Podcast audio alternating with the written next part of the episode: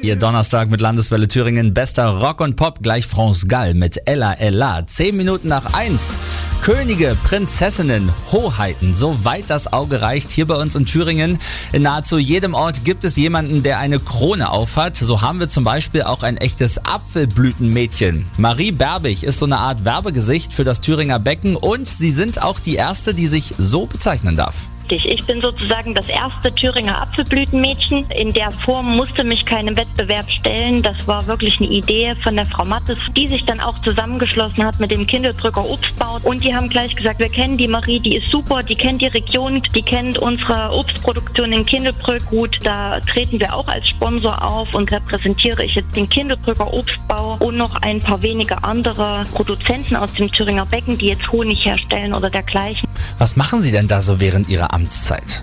Meine Aufgaben sind für unseren Tourismusverband Thüringer Becken. Der fährt sehr, sehr viel auf Messen. Wenn ich jetzt zu einer Veranstaltung fahre und das Thüringer Becken repräsentiere und die Zeit, die ich dort verbringe, ist das Ehrenamt. Und es ist aber teilweise auch gekoppelt mit meinem Job. Da fahre ich auch viel hauptberuflich für den Tourismusverband auf Messen und das ist ein schöner Synergieeffekt, dass ich durch meinen Hauptjob die Region sehr, sehr gut kenne, aber dann durch meine Amtsrobe als Apfelblüte hinter dem Messestand noch ein bisschen auffälliger bin, weil ich halt kein schwarzes Kostüm trage wie meine Kollegen an den Nachbarständen.